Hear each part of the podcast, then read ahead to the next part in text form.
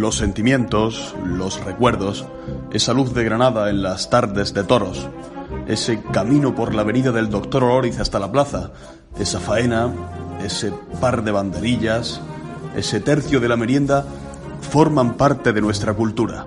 Son verdades que jamás se olvidan. Este jueves de Corpus, día 11 de junio, Suerte y Altoro les ofrece en directo desde la Plaza de Toros de Granada una programación especial donde poder sentir la magia de nuestra semana más grande.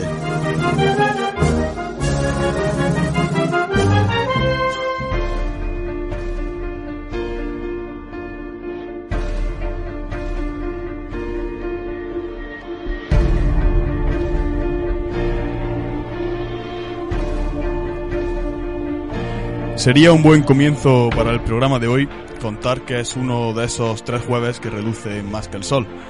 Ya saben eso de que no hay cosa más grande que el Día del Señor en Granada y sin embargo el jueves de hoy parece no tener un relumbrón especial al de cualquier otro jueves del año. Ni siquiera esta mañana a Jesús sacramentado le ha dado la luz que cada corpus le da al asomarse a la plaza de las Pasiegas. Ni una sola charanga en el día de ayer pasó por ninguna calle de nuestra ciudad. En Birrambla no hay chacolines. En el recinto ferial de Almanjayar han crecido los hierbajos y nadie ha ido a quitarlos. Y hoy muchos granadinos han ido a trabajar como cualquier día laboral del año. A esta hora, de un jueves de Corpus, día 11 de junio, les hablo, les hablamos desde la Plaza de Toros de Granada.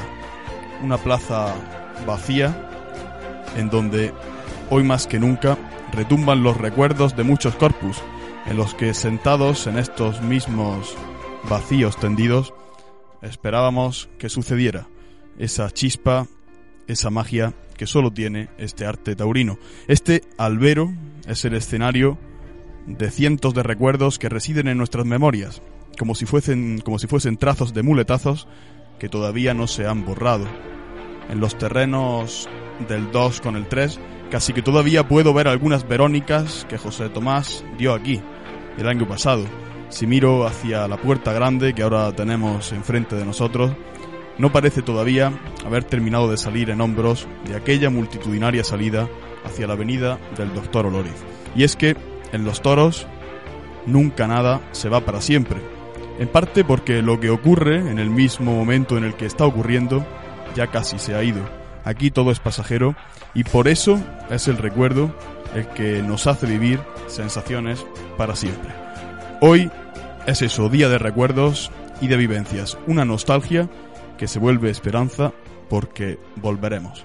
Claro que volveremos.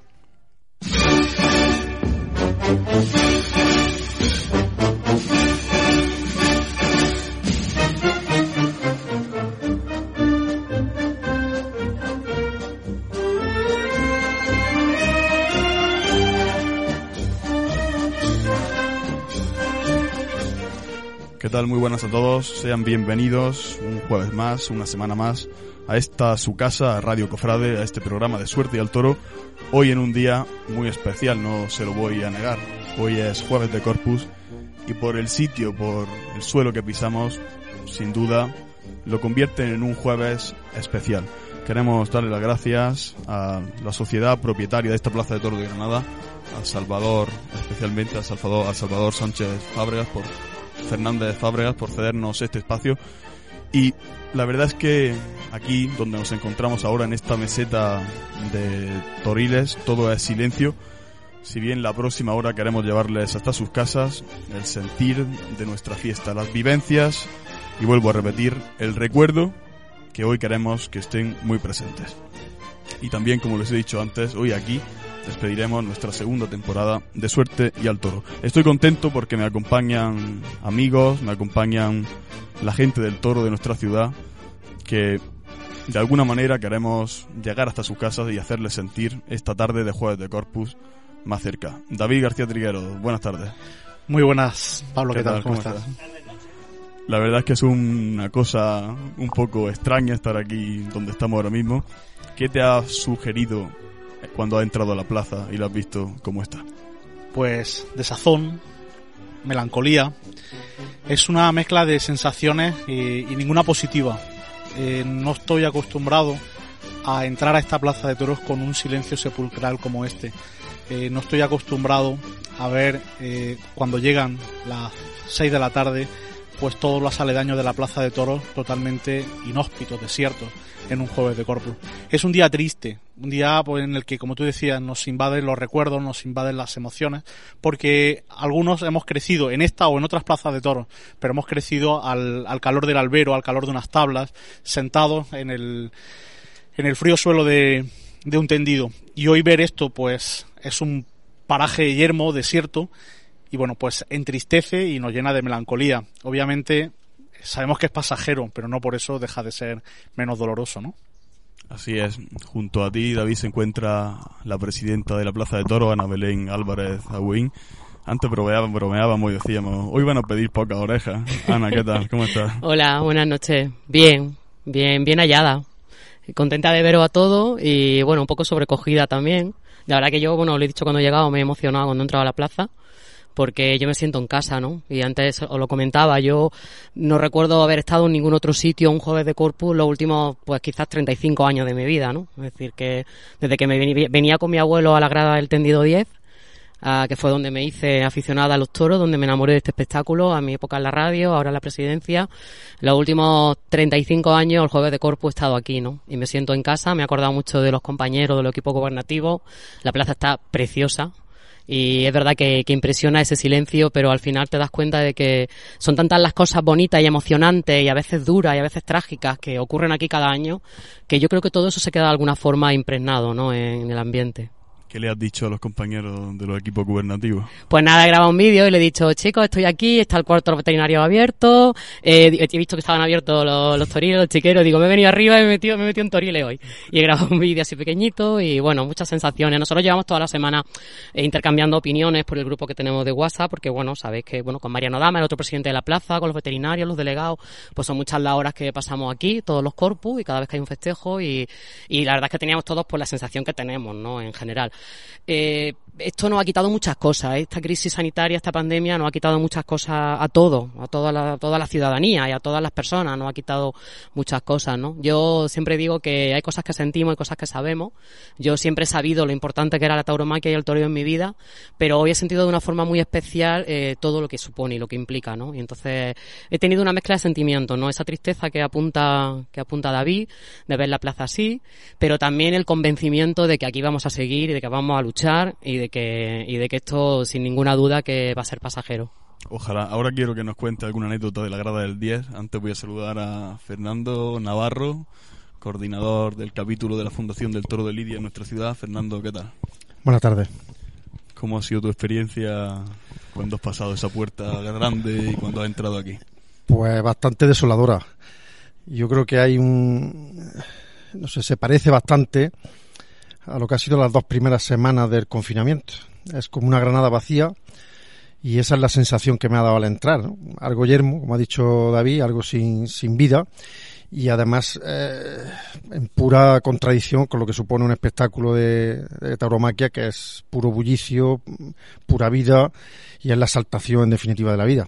Entonces esa contradicción tan grande pues es un choque importante.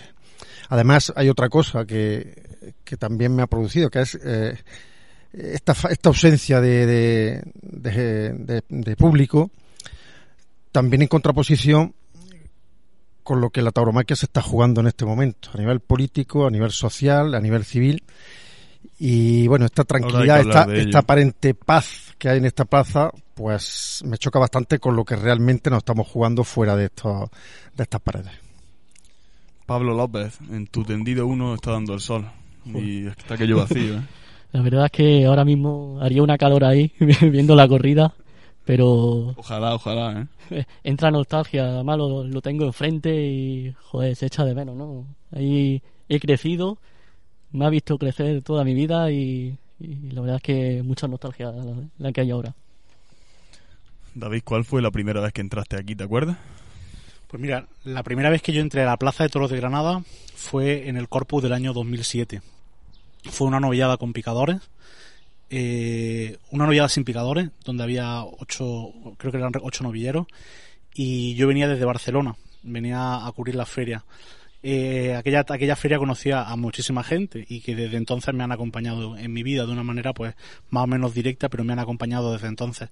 Y bueno, eh, cuando yo llegué por primera vez y entré a la Plaza de Toros de Granada, vi que era una plaza muy especial, muy distinta. Cada, cada plaza tiene lo suyo, pero como decía para Francia a, a, Burgos, pues era como de Granada. La plaza de Granada tiene lo suyo y lo de todas las demás, ¿no? Tiene una luz muy especial, tiene un, colorido, unas sombras, tiene unos, unos aromas y unos sonidos muy particulares que son muy distintos al resto de los demás. Tiene una acústica, esta plaza auténticamente maravillosa, tiene una combinación de colores totalmente fantástica, fascinante. Cuando la ideó Ángel Casa realmente concibió una gran obra de arte. Y bueno, pues en estos 13 años que, han pasado desde entonces, me ha dado tiempo para vivir muchísimas cosas, pero al fin y al cabo, una plaza de toros no deja de ser como, como una iglesia, da igual donde estés, pero hay algo en todas ellas que es lo que te, lo que te une, ¿no? que es lo que te llena tu espíritu, tu, tu ser taurino. Y al fin y al cabo es lo que compartes, es decir, esa, esa ausencia es la ausencia de, de una parte de tu vida de una parte de tu vida. Parece que estamos ya aquí hablando como si fuera esto casi poco menos que un funeral, ¿no? Sí, sí, totalmente. Pero, Pero hoy es día de hacer un poco de abuelo cebolleta y de contar esta historia. Yo lo había concebido así este programa. Yo creo que es una es un día un día especial porque esta feria no la vamos a olvidar en la vida esta feria no la vamos a olvidar en la vida. Pero yo creo que también, y por no ser, como tú dices, pues excesivamente pesimista, yo creo que debemos planteárnoslo esto como una metáfora taurina, ¿no? Eh, realmente esto quizás sea uno de esos toros duros que salen del torino, de esos marrajos que te buscan eh, los tobillos de todas maneras, un, santanero segundo, una cosa de esta, un cazarrata, efectivamente, ¿no? O cualquiera de los bichos que han salido también por esta puerta del toril eh, de banderillas negras. Pues es poco menos que esta, esta situación es algo así. Y bueno, no, este silencio sepulcral tampoco dista mucho del que vivimos el sábado de Corpus de la, de la feria pasada, ¿no? Donde hay un acontecimiento donde 20.000 almas eh, hoy ausentes, 12.000 almas hoy ausentes, pues bueno, laten sin estar aquí, pero manteniendo esa tensión de lo, de lo que se está viviendo. Me ha gustado David el símil con las catedrales. Siempre se ha dicho que las catedrales han escuchado tanto que cuando se toca allí música o se hace alguna celebración, de alguna manera te devuelven ¿no? todo lo que allí ha dicho, Ana, cuéntanos un poco cómo, imagino que no recuerdo, a mí me pasa que yo, por ejemplo, no recuerdo el primer día, como ha dicho David, fue tal día, toreaba, yo sé que sería alguna corrida del Fandi, porque si no, a lo mejor yo nunca habría venido muy a los jóvenes, claro pero no recuerdo una tarde específica en la que vine, pero sí recuerdo eso las primeras veces, yo siendo un niño. No sé si tú tienes ese recuerdo. Sí, claro que lo tengo. Ya os decía antes que yo llegué a la fiesta de los toros por tradición familiar, fundamentalmente por, por mis abuelos, que eran dos grandes aficionados, y uno de ellos además era abonado de la grada del tendido 10. De hecho, gran parte de mi familia continúa viniendo a esa grada cuando vienen a los toros, ¿no? De mis primos, de mis tíos. Entonces, mm, yo sí que recuerdo, mi abuelo era muy ojedista, muy de Paco Ojeda, y recuerdo ser yo muy pequeña y estar viendo desde esa grada del tendido 10, pues quizá una de las últimas última faena o de la última comparecencia de Paco Ojeda en, en la Plaza de Toro de Granada y siempre me queda un poco ese recuerdo y ese vínculo con él, ¿no? Porque yo luego fui muy ojedista por, por mi abuelo, ¿no? Por los ojos de, por los ojos de mi abuelo, ¿no? Y, bueno, yo creo que la plaza es inmensa, es decir, inmensa en el sentido de que las sensaciones son muchas, ¿no? Y, vive el espectáculo de forma muy distinta en el callejón, que en un tendido, que en una grada de sol, que arriba en el palco, por ejemplo, es decir, que te ofrece todos esos matices y todas esas cosas, ¿no? Pero todos mis recuerdos de la infancia en la Plaza de Toros de Granada están vinculados a esa grada y, fundamentalmente a mi abuelo, ¿no? Luego ya fui creciendo como persona y como aficionada y los años que estuve en la radio pues tuve otras responsabilidades y bueno, por eso digo, he dicho al principio que me siento como en casa, ¿no? Y decía, eh, es triste la situación, sí que es triste, pero insisto en que nosotros tenemos incorporado a nosotros, tenemos todas las cosas que hemos vivido aquí, ¿no? Y creo que eso es muy importante. Eso es lo que también le da mucha fuerza y mucha vigencia a este espectáculo. Va a ser un año muy difícil, probablemente un año que pase, si no en blanco, casi en blanco. Pero aquí estamos hablando de toro y, y seguimos hablando de toro y estamos que ya sé que luego vamos a comentar un poco el tema, pero estamos en una situación muy delicada desde el punto de vista económico, social, político, eh, estamos acorralados, pero aquí estamos. O sea, mm, para la gente que amamos la fiesta de los toros y que vivimos la tauromaquia intensamente, es una cuestión de nuestra identidad Y entonces... De alguna forma ahora estamos aquí, sabemos que es nuestro sitio. ¿Sabes? Sí, aquí estamos, un jueves de corpus en el que no, hay, no está el toro, no está el torero, que son los protagonistas fundamentales, pero que de alguna forma estamos aquí hablando de toro, ¿no? De recuerdos, de vivencias, de, de miedo, de, de, frustraciones, de la incertidumbre que del, del futuro que, que, vendrá, ¿no? Pero la fiesta de los toros es mucho, es muy grande. Entonces, eh, lo que ocurre en una plaza de toros una tarde de un festejo es importantísimo, es el culmen de todo, pero es que detrás hay mucho más, ¿no? Entonces, vamos a seguir vinculados a ese mucho más, haya este año 15 festejos, 20, 50 o ninguno, porque la situación es muy incierta y no sabemos qué va a pasar, ¿no? Pero ahora mm, esto es para valientes, ¿no? Para toreros valientes, para, profesionales valientes, para ganaderos valientes, para empresarios valientes y también para aficionados valientes, que oye, que tenemos que comprometernos más que nunca con esto, ¿no? Y por supuesto, cuando se anuncie un cartel, llenar las plazas, sin ninguna duda. Mm. Cuando nos dejen. Efectivamente. Fernando, mm, te voy a poner un poco en un brete quiero que me cuente desde que empezó esta crisis sanitaria, desde que empezamos a saber que no se iba a poder acudir a una plaza de toros, suspensión de la, de la feria de Castellón, la feria de Fallas. Desde ese momento hasta hoy, políticamente, como coordinador de la fundación, ¿cuáles han sido los pasos que no hemos encontrado, las trabas que no hemos encontrado y en qué momento estamos ahora? Es un escenario, no sé si nos lo puedes pintar en algunas palabras. Sí, te lo puedo pintar con una palabra, que, es censura total. Así lo, así lo tengo que decir porque así lo siento también. Y ya que estamos en un escenario que invita a la filosofía y que invita a la reflexión, pues yo le pediría a nuestros políticos que reflexionaran en una sociedad democrática como la que estamos, con ya más de 40 años de consolidación, con un ministerio supuestamente de regeneración democrática, que en una situación anormal, extraordinaria, en una situación de crisis, en una situación de urgencia para las personas, como ha ocurrido en, esta, en este confinamiento, que el Ministerio de Cultura y por tanto el Gobierno saque una serie de medidas para paliar, en este caso, las eh, deficiencias económicas que puede tener todo el sector cultural y que deje a un lado, incluso ni le mencione en el decreto 17 barra 2020 a la tauromaquia, creo que es muy grave, muy grave, rozando incluso el delito de prevaricación. Lo digo así, además, porque soy abogado, me lo puedo permitir, ¿no? Presuntamente un delito de prevaricación,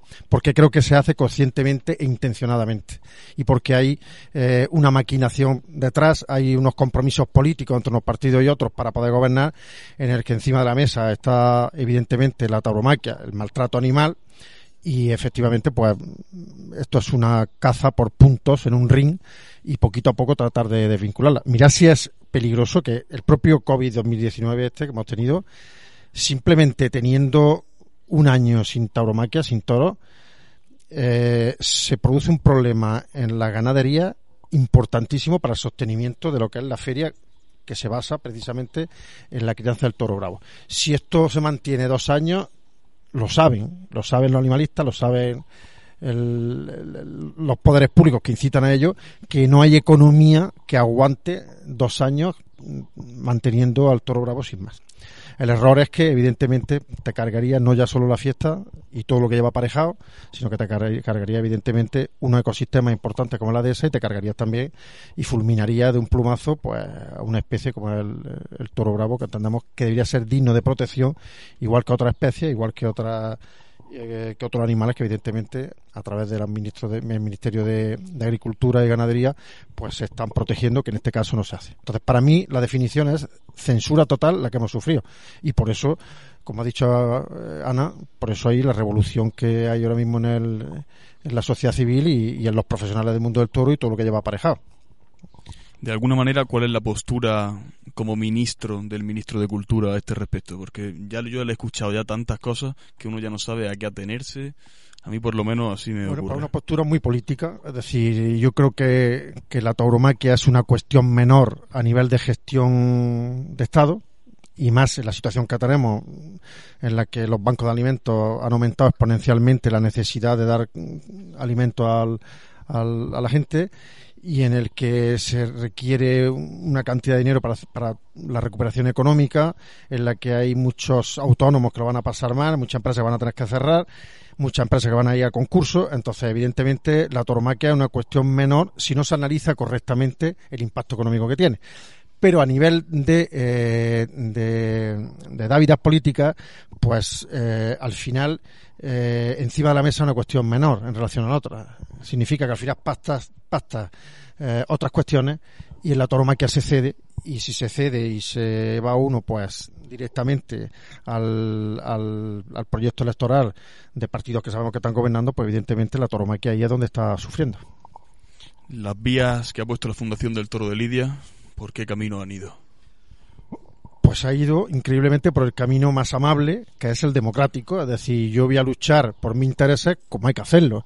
Quiero entrevistarme con el ministro de Cultura, quiero exponerle, como se le ha expuesto, con un trabajo arduo y sé que duro por parte de, la Fundación, que ha tenido que dejar otros proyectos, como eran las novilladas con picadores en, en Andalucía, que además ya estaban aprobadas, estaban dotadas económicamente, han dejado todo eso y en, el, en dos meses, en plena crisis, pues se ha creado un ideario al completo con 37 medidas unificando a todo el sector taurino, que no es nada fácil, porque en esas medidas son medidas es lo más difícil. de urgencia y no de urgencia tanto para novilleros como para rejonadores, como matadores, como todo el mundo de la gente del toro, todo el sector taurino. Entonces se ha hecho un trabajo difícil y complicado. Y esa es la forma que ha tenido la fundación de entrar. Es decir, yo me reúno con el ministro, yo le pongo unas medidas, espero la resolución. La resolución es eh, un carpetazo porque ni nombra en el decreto a la tauromaquia, se vuelve a pedir una cita con el ministerio, se habla con él, se le manda una carta por parte de Victorino Martín, responde, responde un poquito como el avestruz, metiendo la cabeza debajo del ala y diciendo que sí, que hay que respetar la ley y tal, pero poco más o menos como diciendo, yo me he encontrado que cultura, que la que está dentro de cultura, la tengo que respetar, pero realmente es o no es cultura, ahí lo deja en el aire. Pero ahí es donde tú también antes has mencionado lo de la prevaricación, ¿no? En un sentido en el que la ley dice una cosa, cuando alguien lo incumple dijéramos que intencionadamente puede estar incurriendo en cuestiones mayores. Sí, es muy, esto es muy civilino porque el rigor del proceso penal requiere eh, una autoría muy específica que que se haya definido muy bien y ellos saben que, bueno, hoy digo que yo tengo que respetar la ley y de alguna manera trato de salvar los muebles, pero por otro lado cojo y lo he hecho, que es lo que no tenemos que remitir, pues dicto un decreto en el que no te incluyo, ¿no? Y además dicto otro después en los que voy a proteger las salas de espectáculos públicos, en la que tampoco incluyo a la tauromaquia ni incluyo la, a las plazas de toros. Es decir, al final nos tenemos que ir a los hechos y nos tenemos que ir a, realmente en la práctica al, al, a la marginación y a la discriminación que se está haciendo. Claro, yo no hablo ya ni siquiera de tauromaquia, hablo de trabajadores que no van a tener derecho a una prestación por desempleo como consecuencia de una interpretación del decreto está pasando? por parte de los SEPE que está pasando y que además ha anunciado la Fundación que va a poner una querella, al menos en Sevilla inicialmente, y luego la va, la va a exportar a otras ciudades. Pero claro, es que no hablamos ni siquiera de trabajadores del mundo del toro, estamos hablando de trabajadores que cotizan a la seguridad social, que contribuyen a pagar, que contribuyen a un IVA correspondiente en, en el mundo de la tauromaquia, que es ingreso que tiene el Estado y que al final hay un desprecio absoluto por esos trabajadores y esas familias. Ni siquiera hablamos de toros, hablamos de trabajadores y familias. Mm, yo creo que más claro imposible, David. Estamos ante una situación porque todo esto corre de forma paralela a un movimiento cultural. Todo esto estamos en una situación donde existe un exterminio, literalmente un exterminio cultural, un genocidio cultural que en Europa no tenía lugar desde el nazismo es decir, donde se intentó cercenar de la faz de la tierra a una, a una identidad cultural, como en este caso, bueno, pues eh, el pueblo gitano, los homosexuales y el pueblo judío, especialmente. Pues con los taurinos pasa exactamente igual. Nos quieren fulminar de la faz de la tierra. Y eso parte por un negacionismo de los hechos históricos, por una, una negación de la realidad cultural. Granada, por poner el caso, y el resto de las ciudades eh, que tienen una plaza de toros son un signo de una vida de una vida, son signo de una experiencia vital, son signo del fomento de una forma de entender, de relacionarse y de vivir. Y eso se niega, y se niega. Por ejemplo, ¿alguien podría decirme cuál es una de las primeras construcciones en Granada que utiliza el hierro forjado y utiliza el hormigón? En Granada, la plaza de toros en la que estamos. En el año 28 cuando se construye es una de las primeras construcciones que utiliza esas nuevas, esos nuevos materiales. Eso no se enseña en ningún sitio. Las plazas de toros son laboratorios sociales. Y aquí, y juntamente con un, signo de modernidad como era una plaza de toros, ahora se quiere negar esa libertad de ir a donde nos dé la gana. Simplemente, que es al fin y al cabo de lo que se trata. No podemos decidir y no podemos permitir que la gente decida sobre qué está bien y sobre qué está mal, qué podemos hacer y qué no porque yo no puedo entrar en lo que a ti te gusta, ni tú puedes entrar en lo que me gusta a mí. Y al fin y al cabo más. es de lo que esto se... No, no, pues es que faltaría más, no, es que es todo de lo que se trata. Efectivamente, por eso. Y el problema es que eh, estamos ante una situación crítica porque eh, se nos impone una censura política, pero también cultural. Se nos eh, está encaminando hacia una negación de lo que somos. Y ese es el gran peligro de fondo. Y eso es lo que tenemos que tener en cuenta.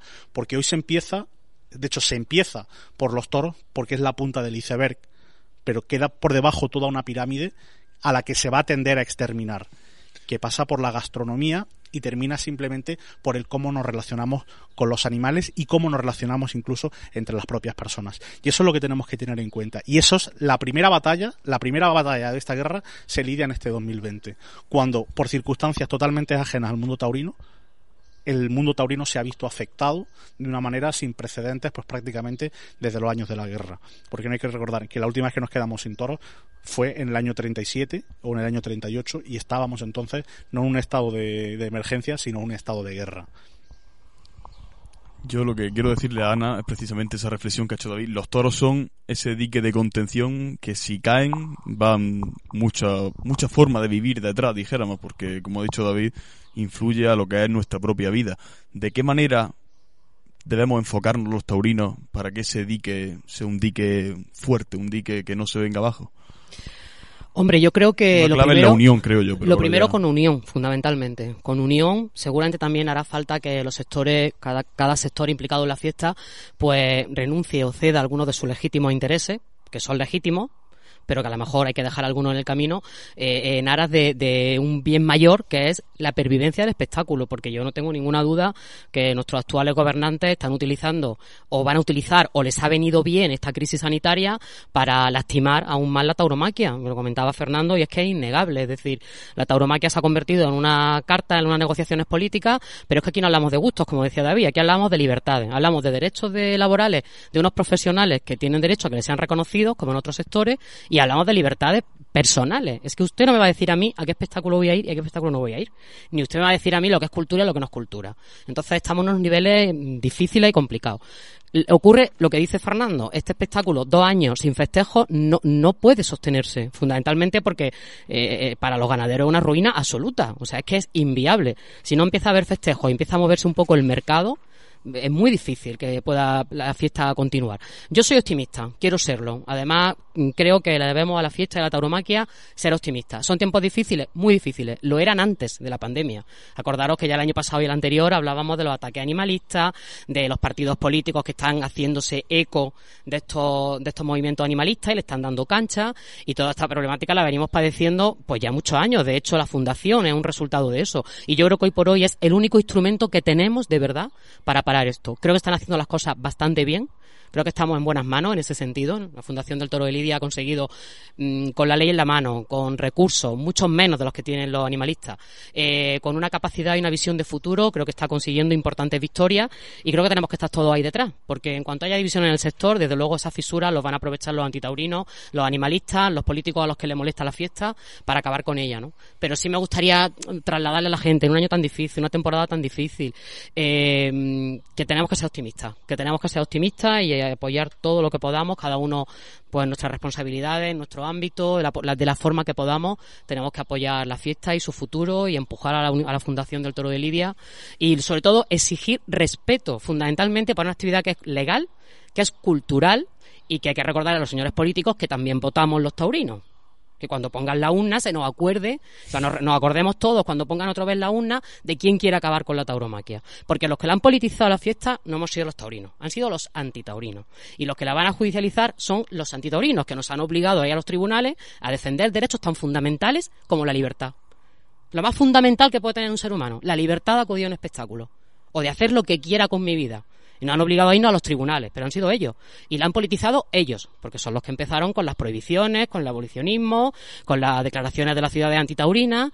Quizá el sector ha reaccionado tarde, pero ojalá que no haya reaccionado mal y que consigamos de verdad salir más fortalecidos, más convencidos. Van a ser muchas las dificultades, sin ninguna duda. Nos estábamos recuperando de una crisis económica y casi tenemos ya otra encima. Y el espectáculo taurino es un espectáculo de ocio y son muchos factores los que van a influir. Yo creo que aquí la administración tiene que hacer un esfuerzo desde el punto de vista de rebajar los costes. Quizás los toreros también tengan que revisar muchas cosas, muchas De- digo desde el punto de vista de las contrataciones, es decir, tenemos que remar todos en la misma dirección y la dirección es que se puedan dar festejos taurinos cuando cuanto antes y en las mejores condiciones. Lo que usted no me puede decir a mí es que yo puedo ir al cine y al teatro con unos metros de distancia y en los toros me- usted me los triplica.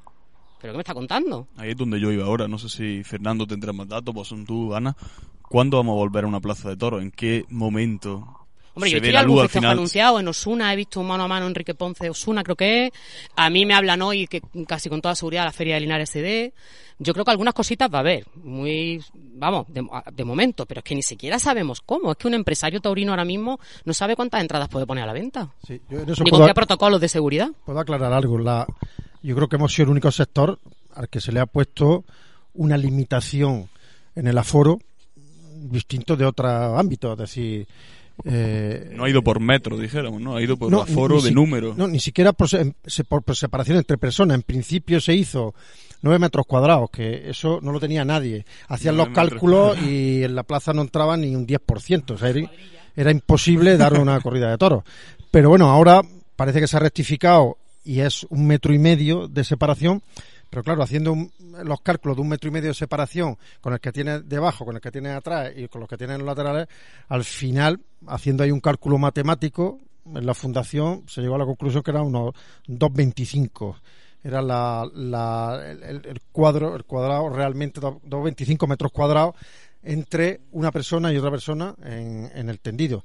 Aún así, si tú haces los cálculos correspondientes, que los tendrás que hacer en función de la superficie de cada de la superficie de cada plaza, ahora hay que calcularle la superficie a cada plaza, a cada plaza, claro, para ver si se puede llevar a cabo.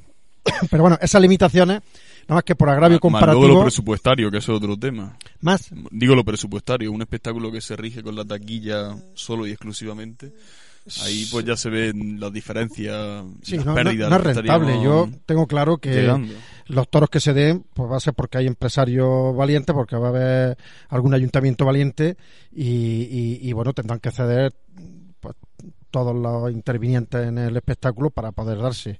Y, y, bueno, para no perder la conexión con el aficionado, no perder la conexión con, con el público y de alguna manera decir que aquí estamos y que no y que no hemos desaparecido. Yo, aunque me has cambiado la pregunta, pero Dime, dime. me estoy acordando que yo quería comentar algo respecto a lo que estaba Tú diciendo Ana que quieras, que ha dicho la palabra clave, que es libertad, ¿no? Eh, me acuerdo hace unos años, Ruiz Villasuso, aunque no sea del agrado de alguno que está por aquí, pero dijo, dijo claramente que eh, se empieza con lo de los toros en Cataluña, se empieza, se empieza con los toros y luego se acaba en otro ámbito. Y no tenemos nada más que ver lo que está pasando en el gobierno, que se está cercenando el, algunos derechos, ¿eh? porque es así, ¿eh? la privacidad, el derecho a la movilidad, algunos derechos fundamentales, en fin, que todo esto es lo que trae cuando eh, se ataca a un ámbito, en este caso un sector como es la cultura, y la libertad se pierde. Estamos en esta plaza y yo me acabo de acordar que he leído en alguna ocasión que decía, bueno, esto es un espectáculo que viene del mundo griego, del mundo mediterráneo, que es el, el último reducto que queda, pero es el último reducto, pero tiene otra connotación, que es un foro de libertad. Y esa es la clave, es decir, esto es un preparlamento. Aquí la gente es un ágora, aquí la gente se expresa libremente. Además, está aquí la presidenta de la plaza que sabe muy bien lo que pasa cuando un público se manifiesta y cuando alguien dice que estoy aquí y esto es lo que queremos, ¿no? Y oye, y es chocante que un gobierno supuestamente progresista, pues precisamente esté en contra o que vaya ¿eh? a, a- a tratar de eliminar precisamente los pocos foros que quedan en los que se puede ejercer esa libertad. Vamos, De giliprogresismo, que no es lo mismo. me, me gustaría hablar un poco sobre el foro, como bien has dicho Fernando. Pablo López, este año, este corpus de 2020, se cumplen 20 años de la alternativa de, de David Fandila, el Fandi. Es una fecha que se iba a celebrar de una forma bonita. Hablábamos de ese mano a mano con Roca Rey en alguna ocasión en el programa. Llevaba años queriendo ese cartel aquí.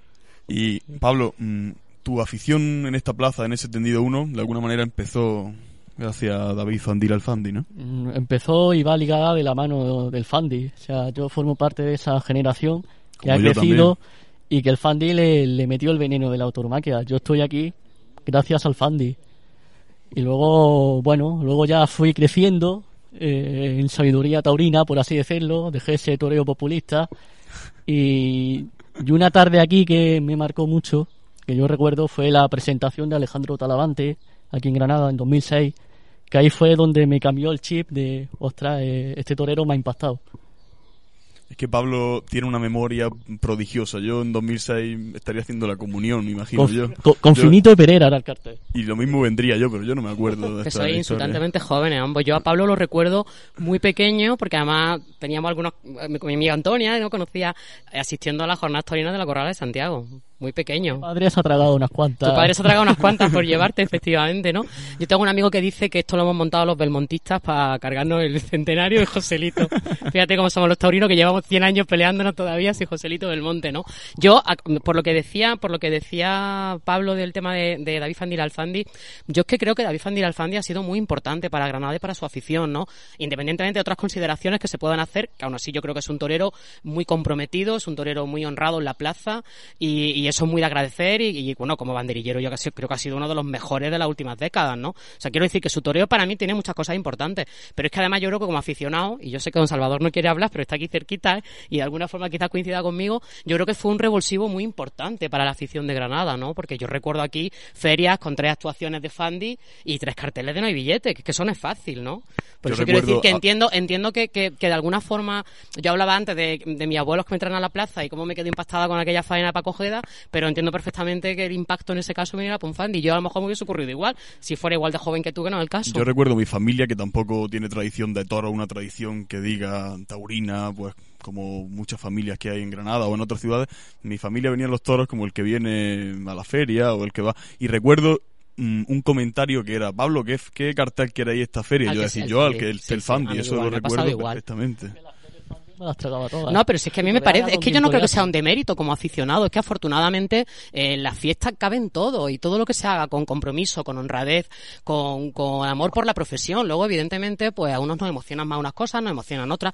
No quiero decir que yo no me haya emocionado con el Fandi, yo me he emocionado muchas tardes con el Fandi. Yo le presidí los seis toros que lo cogió el toro de Vitorino, entró a la enfermería y luego salió a terminar la tarde y me pareció, me pareció heroico aquello. Es decir, que yo creo que tiene, y, y sí que es verdad que el año que viene ojalá pueda celebrarlo, aunque sea ya 21, porque sí que me hubiese gustado que pudiera celebrar su, su aniversario, ¿no? De, de alternativa, eh, como, como creo que se merece, como creo que se merece. De alguna manera el Fandi en Granada ha traído una nueva generación de Sí, aficionados. Yo creo que fue un revulsivo muy importante para los aficionados. Yo en esa época estaba ya en la radio y, y yo recuerdo el tirón que tenía David. Yo lo llevé a la corrala, creo que estaba todavía de novillero. Yo fui a ver los animes de novillero con Mariano Damas, con el otro presidente de la plaza. O sea que fíjate tú, eh, una novillada de hierbabuena. Fue que entonces lo apoderaba Emilio Miranda.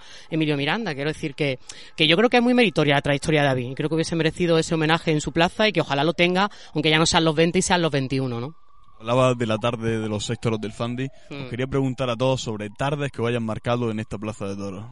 Comentarme tardes. Yo es que recuerdo muchas, mira, además que es cierto, es que me emociono, ¿no? Eh, aquello de que solamente los que sentimos un poco esta locura, ¿no? Pues, Podemos sentir esta pasión. Yo recuerdo una, la, la que os comentaba de Paco Ojeda, que no soy capaz de retener ni el cartel ni la fecha, porque era muy pequeña, a lo mejor tenía yo 12, 13 años, no tenía más.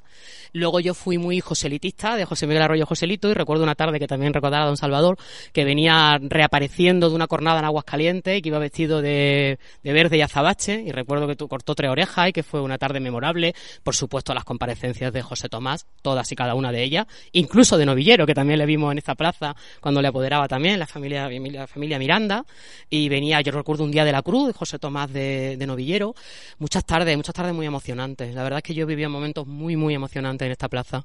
Y, claro, a lo mejor me cuesta, no tengo la memoria de Pablo, tengo muchos más años, y a lo mejor me cuesta retener fechas, carteles con exactitud, ¿no? Pero hay cosas que las tengo grabadas y que creo que no se me van a olvidar nunca, ¿no? Salvador Fernández Fabrega. Co- Coge el micro, Salvador.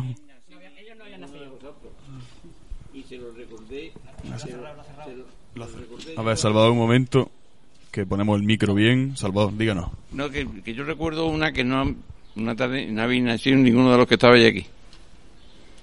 Y se lo recordé yo luego al, maestro que era que Curro Romero. Claro, la de los relojes. Y se, y se, y separa- y separaron los relojes. 73, Sí. bueno, yo es que nací en abril. Y entonces la última vez que vino él, que vino la, la duquesa de Alba y lo acompañaba la, la, la mujer de Curro Romero, que se sentaron en el tendido 8 y él estaba en un burladero. Y entonces en el descanso en el descanso me fui yo, digo, pues me voy a hablar con él. Digo, maestro, ven, vengo a molestarlo, a, molestarlo usted un momento. Digo, usted me dirá. Dice, si yo le digo una frase,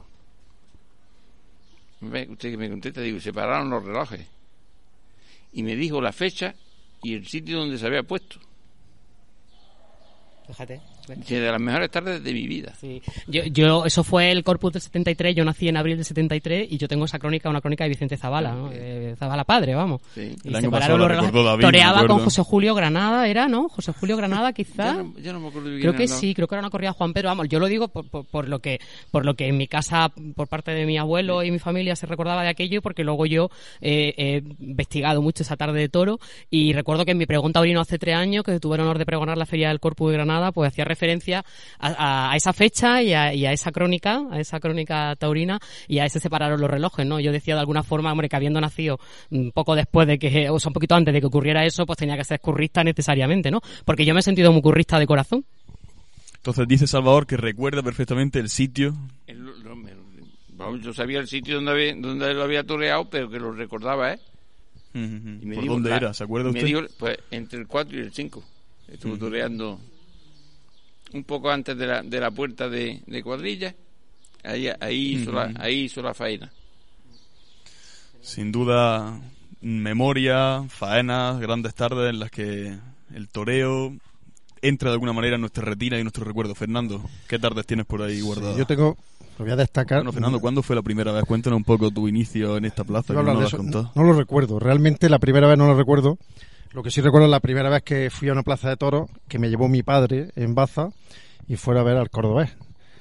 Y era un niño, entonces de alguna manera le debo a y luego a Paquir, en fin, luego ya he visto torear en Baza pues, prácticamente a, a todas las figuras. Eso sí lo recuerdo, porque es la primera vez que estuve en una plaza de toros. En la plaza de Granada no tengo un recuerdo así muy nítido del primer día exacto, pero sí tengo muchos recuerdos sentimentales, precisamente venir con mi padre poco antes de fallecer, sabiendo ya que fallecía y venir aquí a la Plaza de Toros con él, de alguna manera para dejarme un recuerdo imborrable en algo que me apasionaba como era estar en una Plaza de Toros, ¿no? Entonces, claro, cuando entro a esta Plaza de Toros, pues me tengo que acordar evidentemente de quien no está aquí, quien realmente nos o me impulsó esta afición o este veneno, como me decía que era un veneno que cuando entra no sale, ¿no? Y de Él era muy aficionado entonces. Sí, sí, era aficionado a los toros. No quizás con la profundidad o el desarrollo que luego yo a lo largo de mi vida he ido haciendo, pero, pero sí, sí, era dentro de lo que es vivir en un pueblo, pues una afición bastante fuerte. En mi familia también, ¿no? Mi abuelo también le, a los dos abuelos también le, le gustaban los toros. De hecho, uno de mis abuelos eh, también lo traje a la Plaza de Toros con noventa y tantos años, que no había venido a esta Plaza de Toros y sin embargo sí la- había estado en la del triunfo. Lo que pasa que no quería venir porque me decía que la guerra civil le pilló en, la, en, el suministro de alimentos a la plaza de toros que estaba en la antigua plaza de, del triunfo y tenía malos recuerdos de aquello de llevar por toda la logística prisioneros y tal y, no, y a pesar de gustarle mucho los toros no había vuelto a la plaza y, y bueno yo lo traje y lo traje hasta a la maestranza de aquí y, y le encantó. Aquí. Luego, los otros recuerdos de, de tauromaquia, bueno, pues yo he vivido los dos indultos de que se han producido en esta plaza, tanto de Marquito con Ortega Cano y de Cortesano por parte de- del Fandi. Pues Luque. Miraflo- Daniel pues Luque. Mira- Miraflores no. Sí, también, pues también es verdad. Es que ya sabéis que soy tomasista y no, Sí, no me acuerdo sí. ni del indulto. Ya, ya, ya me ha pasado dos veces. Luque, ¿no? Sí, sí, no, ya, me ha pasado dos veces. Me pasó en, en, eh, en Algeciras, en Algeciras que El indultó Pereira, pero realmente me acuerdo de la primera faena de, de José Tomás. Bueno, tengo esos recuerdos y luego también quiero recordar, ya que se dan pocas novilladas, una novillada que actuó aquí el Juli y Miguel Avellán, cuando el Juli pues, vino prácticamente de América y, ya empezaba a sonar como un, torero grande como es lo que ha sido después, ¿no? Y luego, pues bueno, multitud de veces a Finito de Córdoba, Pedrito de Portugal, me acuerdo que ha estado muchas veces por aquí toreando, en fin, prácticamente he vivido todas las ferias ya desde, desde que me vine a estudiar aquí con 18 años. Decía antes lo de la plaza de toros antigua del Triunfo. Tenemos justo aquí, que estamos sentados en la meseta de Toriles, el toro que, que se lidió por primera vez en aquella plaza en el año 1880 y lo mató Frascuelo. Está aquí dentro ese toro. De, Pablo- de- de Miura. de Miura, efectivamente. que es para verlo. Pablo, te comentaba la presentación de Talavante. ¿Qué más tardes tienes por ahí en el recuerdo? Bueno, pues las dos encerronas del Fandi creo que también me han marcado mucho, la- sobre todo la primera, que estuvo 45 minutos así en la enfermería, luego salió a matarlo. Y con Talavante pues tengo también muchas faenas, es que ha sido un torero que aquí en Granada ha hecho auténticos faenones. Y recuerdo también una muy especialmente en 2009 que toreaba Morante, Pereira y Talavante, en el que Morante puso banderilla y apuntilló al toro y recuerdo salir impactado de, apuntilló ahí en el 1, ¿no? En tu tendido. ¿no? Sí, sí, sí. Por eso, nada, recuerdo la imagen, tenerlo justo debajo, multillando al toro y la verdad es que con Morante también he vivido momentos muy buenos. Y así la última tarde que salió emocionada a la plaza pues, fue en 2008, con, en 2018, perdón, con Morante, Talavante y Manzanares, que fue una tarde también de las mejores que he visto aquí. David. Yo hay tres momentos. Uno en el año 12, donde viví la tragedia eh, prácticamente con la distancia en la que estamos, la distancia de seguridad que ahora mantenemos, que fue la, la cornada a Sergio Vega del toro fragata de partido 2011. de resina. Eh, Sí, yo también he estado ese día. en el 11, pues yo vi la muerte eh, en los ojos de, de Sergio Vega y fue algo totalmente eh, estre- estremecedor. Luego Otro- además eso fue una tarde muy turbia en el sentido de que luego creo que no sé si fue Chamaquito, Gillo. Guillo, alguien Guillo entró también, en la tuvo una, una cornada, fue la alternativa de Chamaquito. Y, Son tardes y- de las que la afición, hacer afición no mucho, yo creo. O sí. y fue, fue, fue, muy impact, fue muy impactante. Luego, otra tarde con la que me quedo fue donde todo el público reaccionó de forma sonora a, a una canallada que hizo Sebastián Castella. Eso fue, Fue- aquello fue- que realmente fue vi- ver vibrar la plaza, lo mismo que vibró eh, en, en otros momentos, como por ejemplo el, yo que sé, el año pasado, también justamente cuando se despedía José Tomás a hombros y la, y la banda de Cuyar Vega tocaba el himno de Granada. Eso, eso no, fue- no me lo comentes que ahora tengo el homenaje preparado. Y fue mm, uno- unos momentos espectaculares. Igual que eh, también un momento trágico que yo mm, jamás había experimentado en una plaza de toros y fue sobrecogedor. Como en cuestión de segundos el ambiente se enrareció, que fue cuando en el, entre el quinto y el sexto toro de la tarde llegó la noticia de la muerte de Iván Fandiño en el. Eh, estaba toreando el, el Fandi, le tocaba a Roca Roca, Rey. Rey.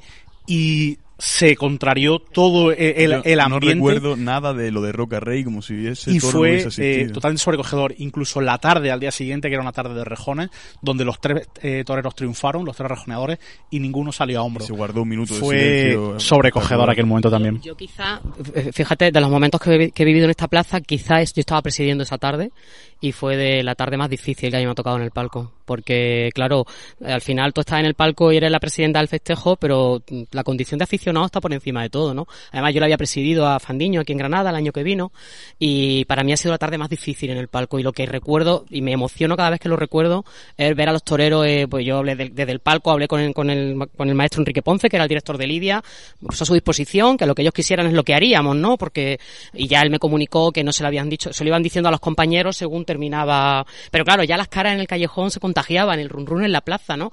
Mm, Fue una sensación de verdad, yo me pasa un poco igual, ¿no? Que de los dos últimos toros, de la mitad de la faena de David y la última de Roca, no recuerdo nada, pero sí que recuerdo la salida de ellos andando a pie, eh, juntos, como arropándose entre ellos y toda la plaza aplaudiendo, ¿no? Exacto, fue una sensación, además, fíjate, no puedo evitar que, em, que lo recuerdo y, y me emocionó mucho, ¿no? Pero fue una tarde muy difícil en el palco. ¿Cuál es la mejor tarde que has vivido en el palco? ¿Tiene alguna grabada? Mejor, mejor no hay ninguna, porque perfectas no son. Eh, la que está por venir, por supuesto, si vienen, yo no sé, pero bueno, sí, vendrán. No, pueden venir, pero que no estoy yo en el palco, no sé. Pero bueno, sí, están por venir. Pero la que comentaba quizás Pablo, para mí fue una tarde muy redonda del año 2010. Quitando las piedras de los antitaurinos que se cayeron a la plaza y que tuvimos la historia, eh, desde el punto de vista artístico y en conjunto de la tarde empezó mal, porque el primero y el segundo se cayeron y hubo ya una reacción de la gente dura, pero es verdad que Talavante levantó la tarde en ese toro y para mí fue una tarde desde el punto de vista artístico muy importante. Mucha gente me, me cuestionaba el número de orejas, que consideraban que habían sido muchas, pero es que yo ese día como que vi que se mataron bien a los toros y, me, y, y quise como de alguna forma premiar, porque no sé si lo recordáis, que fueron cuatro estoconazos, ¿no? Entonces de alguna forma quise premiar esa estocada y ese conjunto. Quizá haya sido de las tardes, no te digo fácil, pero sí muy sobrellevable en el palco. Luego también te digo una cosa, hay toreros que te dan mucha tranquilidad cuando están arriba, porque, y uno de ellos es David Fendial Alfandi, pues son muy profesionales, son muy resolutivos, ¿no? Entonces, bueno, pues hay tardes más difíciles y tardes más fáciles, pero quizás la de Fandiño fue difícil por lo emocional. Ahora voy a decir como lo de Juncal. Cuéntame lo del puerto de Santa María. Fernando, ¿cómo- cuéntame lo de Marquito, que me gusta escuchar historias de esa tarde. Bueno, pues fue un poco inesperado, por lo menos para mí, que era más, era bastante más joven, sabía menos de, de, de toros que lo que puedo saber ahora, aunque de toros dice que no sabe ni las vacas, pero bueno, o solo sabe las vacas.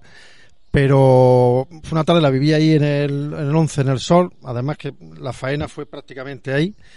Y, y bueno, recuerdo, recuerdo que tengo a un, toro como del encaste Santa Coloma, que es uno de los encastes que a mí me encanta, a pesar de que no suele tener un trapillo exagerado. Son más abrochaditos, de- son cornicortos, pero que te- tenía una alegría, tenía una alegría en la embestida y, y ritmo. Ritmo yo creo que una de las cosas más importantes en un toro, lo decía Borja Domés, que falleció este año también, ya de paso le hacemos un homenaje a ese gran ganadero, decía que para él era importante el ritmo. Y yo coincido con él. A mí un toro que, que, que, que tiene esa fijeza de lejos, que en el momento que hace un movimiento se arranca, pero se arranca no por pasar, sino que se arranca y acelera cuando llega a la muleta. Y esa es la sensación que, que tuve, un, un toro Sí que, que te acuerdas bien. Sí, me acuerdo bastante bien porque ¿Dónde ya- estabas sentado, te Ya te, acuerdas? digo, estaba en el 11 y es que la faena prácticamente fue al hilo de, de la raya de picadores ahí en, en ese tendido y, y, y bueno, la verdad es que toreó muy bien con el capote, me acuerdo que toreó por Chicolina, lo llevó muy bien acompasado al caballo y el toro tuvo duración, tuvo mucho ritmo tuvo alegría en la embestida y, y, José Ortega Cano estuvo muy bien con él. La verdad es que eh, en la tertulia Ramírez este año pasado volvimos a poner el vídeo de Marquito eh, para- y estuvo Andrés Montero también, efectivamente, el presidente, y estuvimos comentándolo. Y evidentemente en vídeo no es igual que en la plaza, ¿no? En la, en la plaza hay una conmoción, que es producto de la emoción que tiene ese toro y la entrega de ese torero, que luego en una imagen televisiva pues no te la da, ¿no? Como Claro. diría Rafael de Paula, que el Espíritu Santo no sale por la tele, pues efectivamente, ¿no? Y esas fueron las sensaciones que tuvimos con, con ese toro, de- con Marquito. Mm. No me gustaría acabar el programa sin hablar de lo del año pasado, lo de José Tomás. Yo, mm, esto me pasa, me pasa muchas veces que pienso en esa tarde y no tengo un recuerdo conjunto. De decir, muchas veces pasan acontecimientos en la vida que a uno se le queda un recuerdo. Yo son muchos recuerdos de muchos momentos de esa tarde. Es decir, tengo muchas pinceladas. incluso de la feria. Porque hay un momento también de los que se me ha olvidado comentar, Pablo, perdona que Sí, rescate. dime, dime.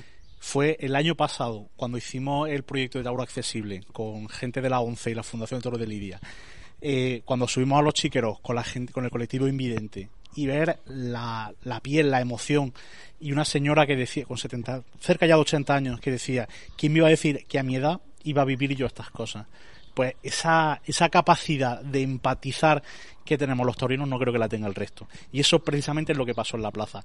El, yo creo que en la tarde de José Tomás no hubo grandes cosas que vayan a pasar eh, a los anales de la historia, pero en su conjunto hubo pequeñas grandes cosas, hubo un reguero de cuestiones que son las que hicieron una tarde eh, inolvidable. Y junto con la tarde, para mí, toda la feria. Creo que vivimos una de las ferias más importantes de los últimos años. Parece Y- que teníamos que pagar este año este tributo, ¿no? Por lo del año pasado. bueno, no me gustaría verlo así, pero fue, fue todo, fue todo en conjunto y fue una, una tarde increíble, ¿no? Y la, la expectación, el run run, el, ver precisamente casi un homenaje a Joselito que le hizo José Tomás entre el 2 y el 3 saliendo, saliendo del toro del caballo, ¿no? Con una, con una larga cordobesa. Y además yo tenía sentado al lado al, al matador de toros Cayetano Muñoz y los dos nos miramos, Joselito, Joselito. Y fue como una cosa, como una cosa muy, muy emocionante, la verdad. Para mí sí fue una tarde muy- prácticamente redonda porque, bueno, es que la dimensión de José Tomás, yo creo que no la vamos a descubrir ahí. Aquí, hombre, teniendo en cuenta que todos los toreros tienen mérito, que todo lo que se hace delante del toro es importante, pero yo es que creo que su concepto del toreo, que para mí mm, radica fundamentalmente en la pureza y en la personalidad que tiene, pues lo envuelve todo, ¿no? Entonces yo sí tengo recuerdo de, aparte que he visto ya muchas veces también los vídeos de, de aquella tarde, de ese toreo de capa, de ese ajuste toreando, esa profundidad, bueno, seguramente habrá gente que no coincida con, con esto, pero al final esto son sensaciones y emociones, ¿no? Y, y bueno, a mí sí que hubo muchos momentos de la tarde en los que me emocioné mucho. y en cada uno de los toros, además, yo guardo recuerdos de cada uno. Yo creo que fue una gran tarde. Y uno que yo creo que en aquella noche y aquellos días no lo comentamos mucho, creo que la faena que le hizo al sexto toro de la tarde ha pasado un poco inadvertida y para mí fue un faena fue muy meritoria también, efectivamente, ¿no? increíble. Sí. Mm, Pablo, Fernando, ¿qué recordáis? José Tomás, que esa es esto. Aquí, aquí, el día del indulto de Miraflores, recuerdo una faena con la mano izquierda, que ahí sí que reventó el toreo natural.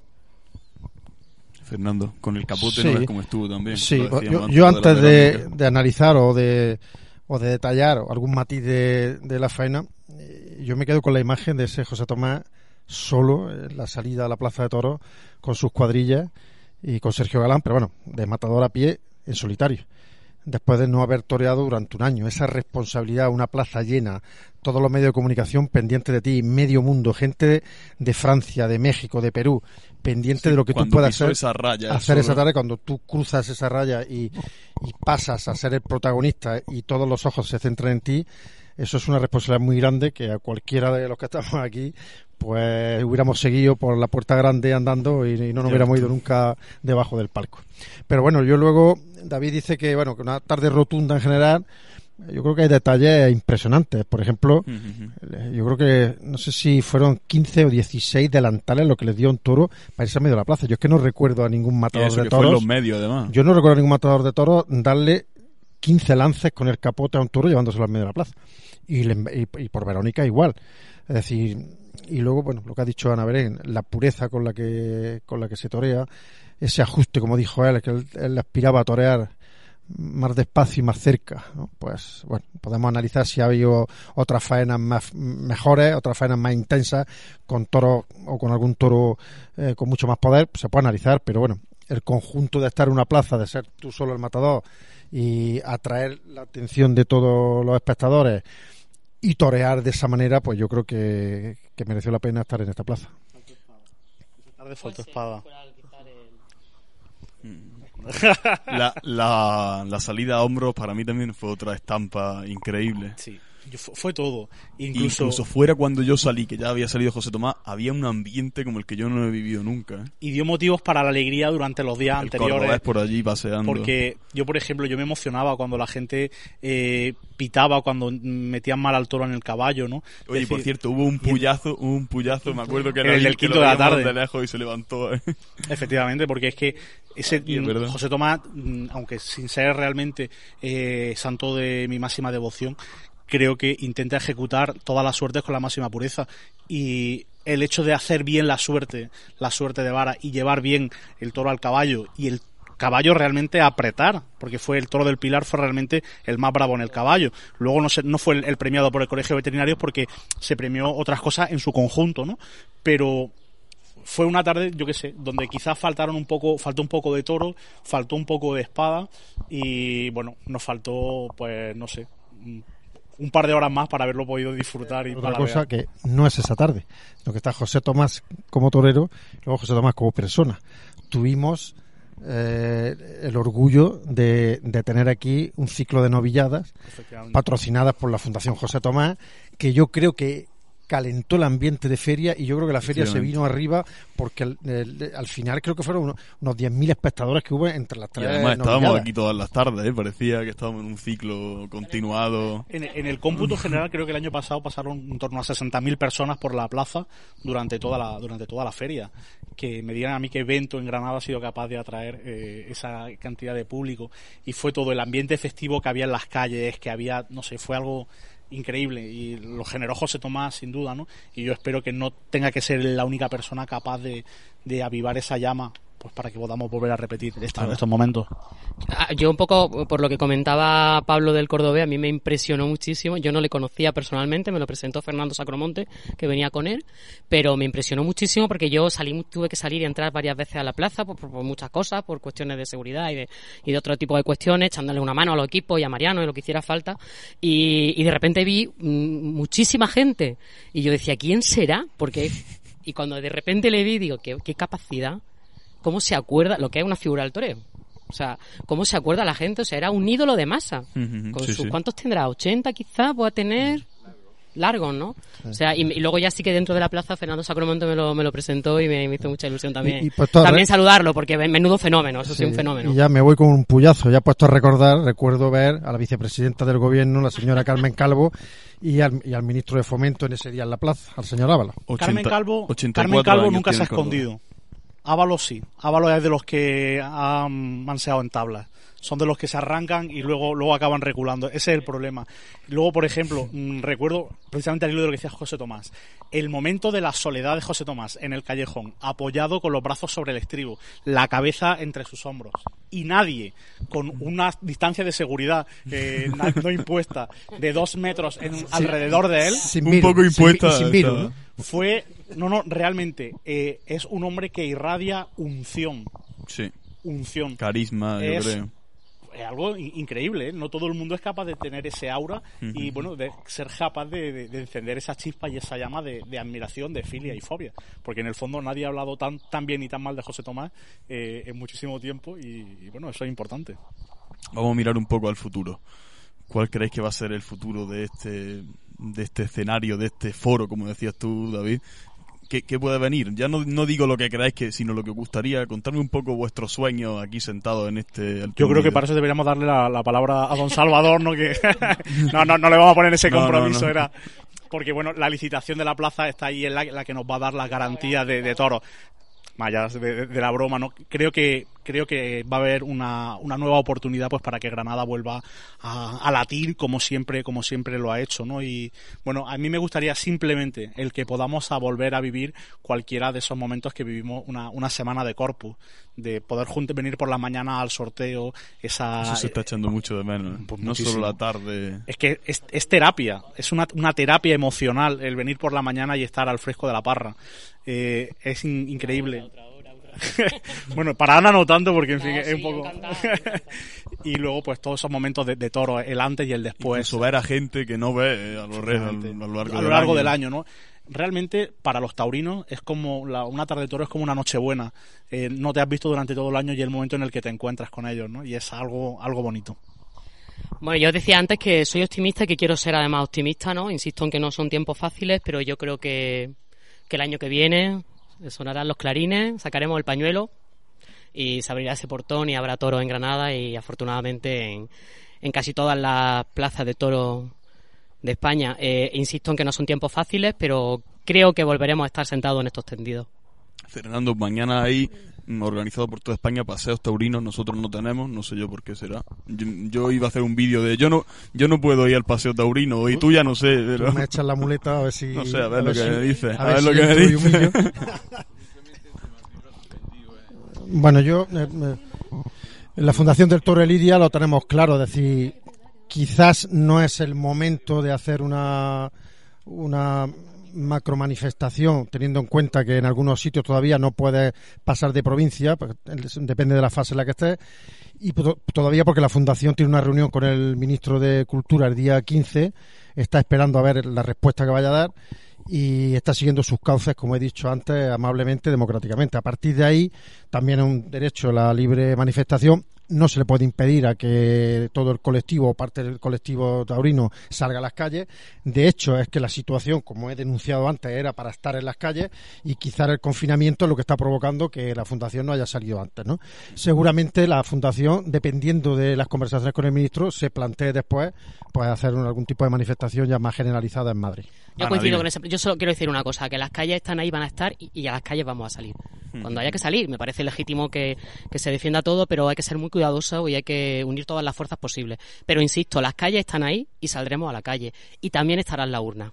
Y también iremos, a, y también iremos a votar. a quien haga falta. Ana, muchísimas gracias por vosotros, acompañarnos. encantada. Ha sido un, un placer tenerte Este aquí. año no podréis decir que da mucha oreja. No, no, no. Este año va a ser el promedio bastante crudo, David. Ni las ventas. La verdad es que bueno ha sido un placer volver a, eh, a reencontrarnos con estos micrófonos, el poder volver a saludaros en persona y mucho más importante, el saludarnos aquí, sentado, un jueves de corpus, con un silencio eh, inaudito, pero por lo menos en, en casa. Ahora te comento una cosa, David. Fernando, gracias. Gracias a ti. Eh, Juan Belmonte decía que esto era el toreo era un ejercicio del espíritu, pero para los aficionados también es otro ejercicio del espíritu. Y que estar aquí hoy mm, parece también que irradia un poco de espíritu en estas paredes. Efectivamente. Gracias, Pablo López, Sí, por acompañarnos. Y David, el año pasado fue iniciativa tuya que cuando acabaran esas tardes de toros, la banda Felipe Moreno de Cuyar Vega interpretase el himno de nuestra ciudad, Granada. David, gracias por acompañarnos y aquí despedimos la segunda temporada. Se me ocurren mejores formas, pero mejor sitio no, porque un jueves de Corpus, este es nuestro sitio. Gracias, David. A vosotros. Que suene Granada.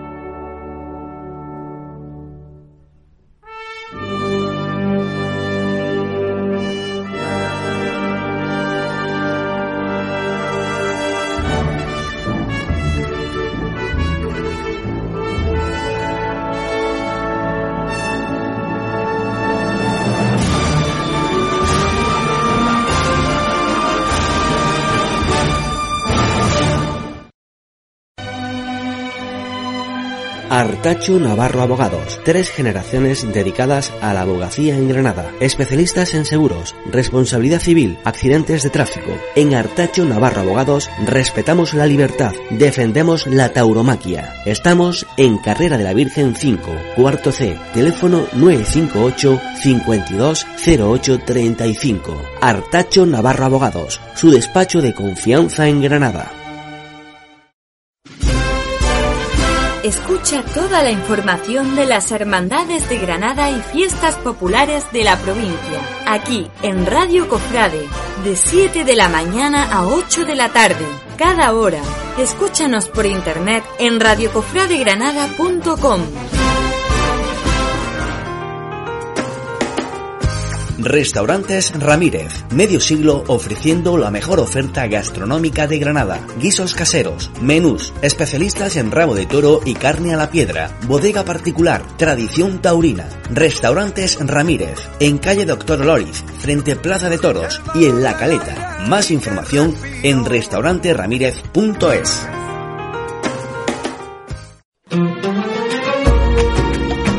Todos los viernes a las 9 de la noche, sintoniza nuestras fiestas provinciales. Aquí, en Radio Cofrade.